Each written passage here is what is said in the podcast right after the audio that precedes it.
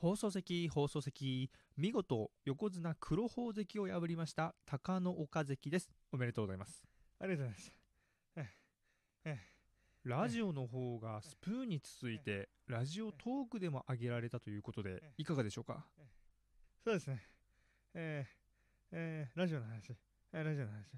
ええーっと、最初ね、はい、どうやってね、あげれるかね、わからなかったんですけど、なんとかね、音声データ、美味しかったね、あげることがです。これからの意気込みについてお聞かせください。えーそうですね。えー一日一番、えーじゃなくて、えーラジオ一本一本、得意のね、えー突き押し、えーえーボケの突き押し磨いてね、頑張っていきたいと思って思ってます。見事、バイト休憩中、シャープ3を上げられました、高野岡関でした。相撲の話はないの。ありがとうございます。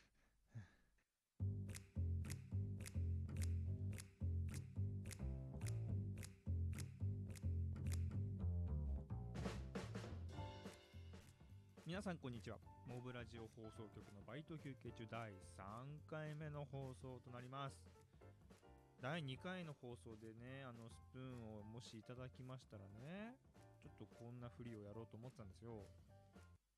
まるまるさんのスプーン、こっちです。これをちょっとしようと思ったんですけどね。スプーン1個も長かったですね。まだまだ頑張っていきましょうね。そしたら。はい。それでは今週も最後までお付き合いくださいそれでは始めていきましょう。今週のトークテーマはこちら。大相撲。皆さんご存知日本の国技でございますよ。こう私ねまあ初めてここでお伝えするんですけれども相撲が大好きなんですよ。どこまでどこまでお前はおじさんなんだというコメントもねおそらく見られると思うんですけれども本当に昔から好きであのまあ今ちょっとね人気がちょっとなくなってきてるんですよ相撲に関して、まあちなみに今今聞いてくださってる皆さんって横今の横綱って分かりますか？2人いるんですけれども。多分ね答えられないんじゃないかなと思うんですよね。まあ正解は横綱白鵬と、まあ、白鵬は知ってると思うんですよ。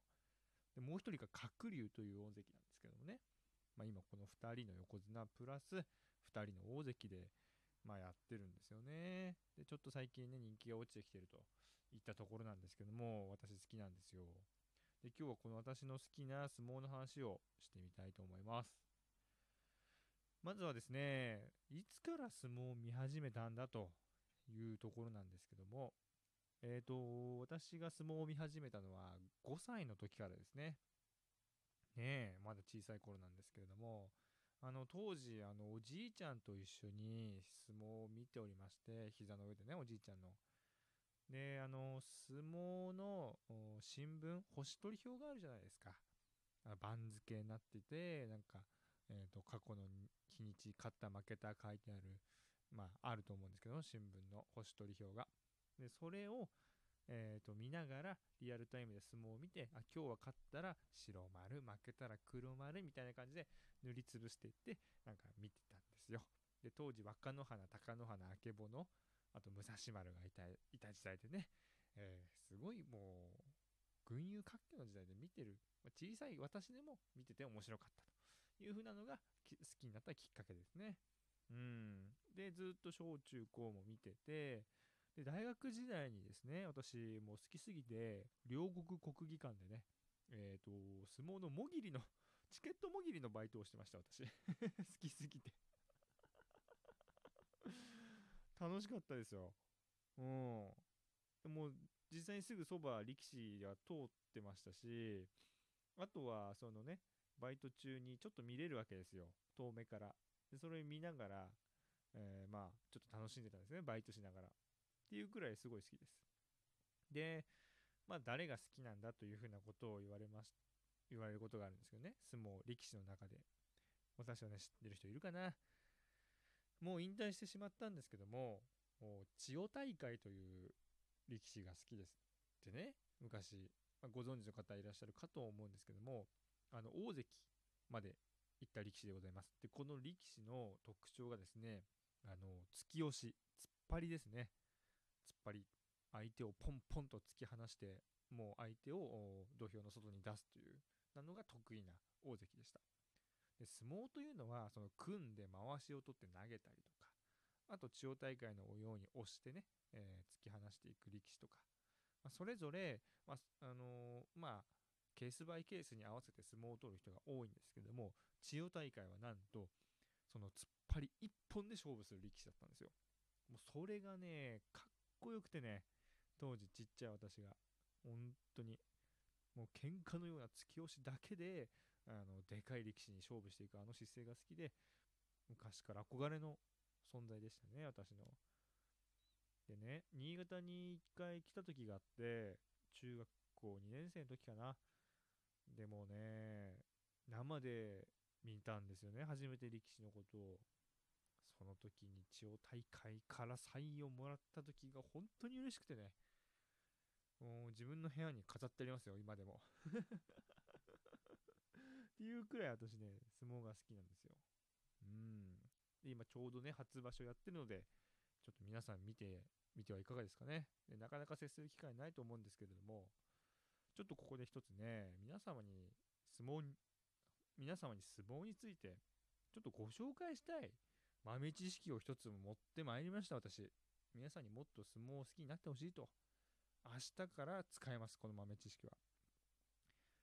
であの相撲を見た時にですね懸賞金をもらう姿って見たことありますか？皆さん。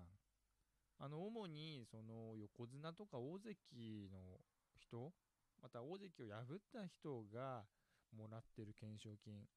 勝負が終わりました。行司が大きなその懸賞の束を持ってます。でそれをしゃがんで心という字を書いて、えーもらう懸賞ですね。見たことありますかね？もらってるところ。それには一体いくら入ってるんだというふうな豆知識です。でこれ実はねその取り組み前にあの広告が流れるわけですよ。場内とその土俵の周りを歩いてぐるぐるぐるぐる。でそのあの企業さんが出してくれた協賛金を力士がもらう勝った力士がもらうっていう風なものなんですけどもあの中身はですね、まあ、実は1束6万円入ってるんですよ。懸賞金1本6万円です。皆さん覚えておいてくださいね。でその取りわ取り分けも決まってるんですよ実は。でどういう取り分けになってるかというとまず5000円が、えー事務経費といって呼ばれるものですね。取り組みとかあと場内アナウンスをする、まあ、手数料みたいなものですね、まあ、会場運営費みたいなものでしょうかね。で2万5000円が納税引当金と言われまして協会が預かるお金になります。でそこその事務経費と納税引当金を差し引いた3万円が、えー力士の取り分になるんですよね。で横綱とかの、えー取り組みになるとあれがねもう束になってるじゃないですか。もう50本とか60本70本いく時あるじゃん。束になって両手で持たないと持って帰れないみたいな。その中には 6×50 本。だから1回の取り組みに300万円を勝った力士がもらえるというふうなことが起こってるんですよ。あそこでは。ねえそう思うと夢がありますよね力士にも。横綱を倒したらあそれがもらえるわけですからそれはみんな必死になって挑みますよね。まあ横綱もそれ毎日勝ってれば毎回もらってるわけですから、ね、夢がありますよね。まあそんなそんな明日から使える豆知識でございました。ちょっとねなかなかお時間がなくてもう喋り足りないところはあるんですけれどもまだまだ喋れます実は。うん。まあ、今度時間があった時にたっぷり話したいと思うんですけども、まあ、今初場所がやってるということで、えー相撲の話をしてみました。で初場所1月26日まで開催しておりますのでお時間がある方はぜひともチェックしてみてください。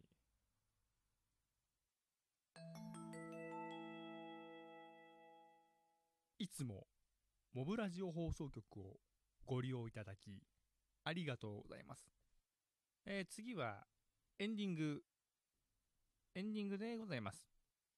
聞き逃しのないよう、最後までお付き合いください。ドア閉まります。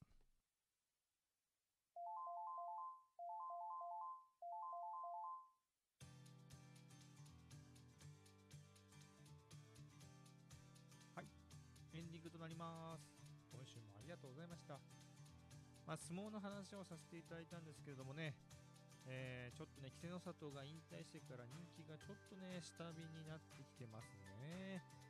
相撲人気の高まりっていうのはやっぱり上がしっかり強いのと、あと下からすごい伸びてきてる力士がいるっていう風な、このパワーバランスの関係で人気っていうのは上がっていくんですよね。うん、ちょっと上もね、今は横綱2人で、大関2人で、ちょっとパワーが弱いし、ちょっと期待の若手もそんなに今いないかなというところなのでね、うん、ちょっと今後に期待というふうなところでございます。はい、最後に告知となります。えーモブラジオ放送局は主主に、えースプーンラジオで活動しております。そちらもぜひチェックしてみてください。えーあと、ツイッターやってます。モブラジオ放送局と検索いただいて、アットマーク高岡というふうなアカウントがありまして、その固定ツイートから、えー我々の放送局にメールを送ることができますので、皆様からのメールもどしどしお待ちしております。はい、今週はこれまでにいたしましょう。お相手は、モブラジオ放送局の高岡でした。さようなら。どすこいパイナポー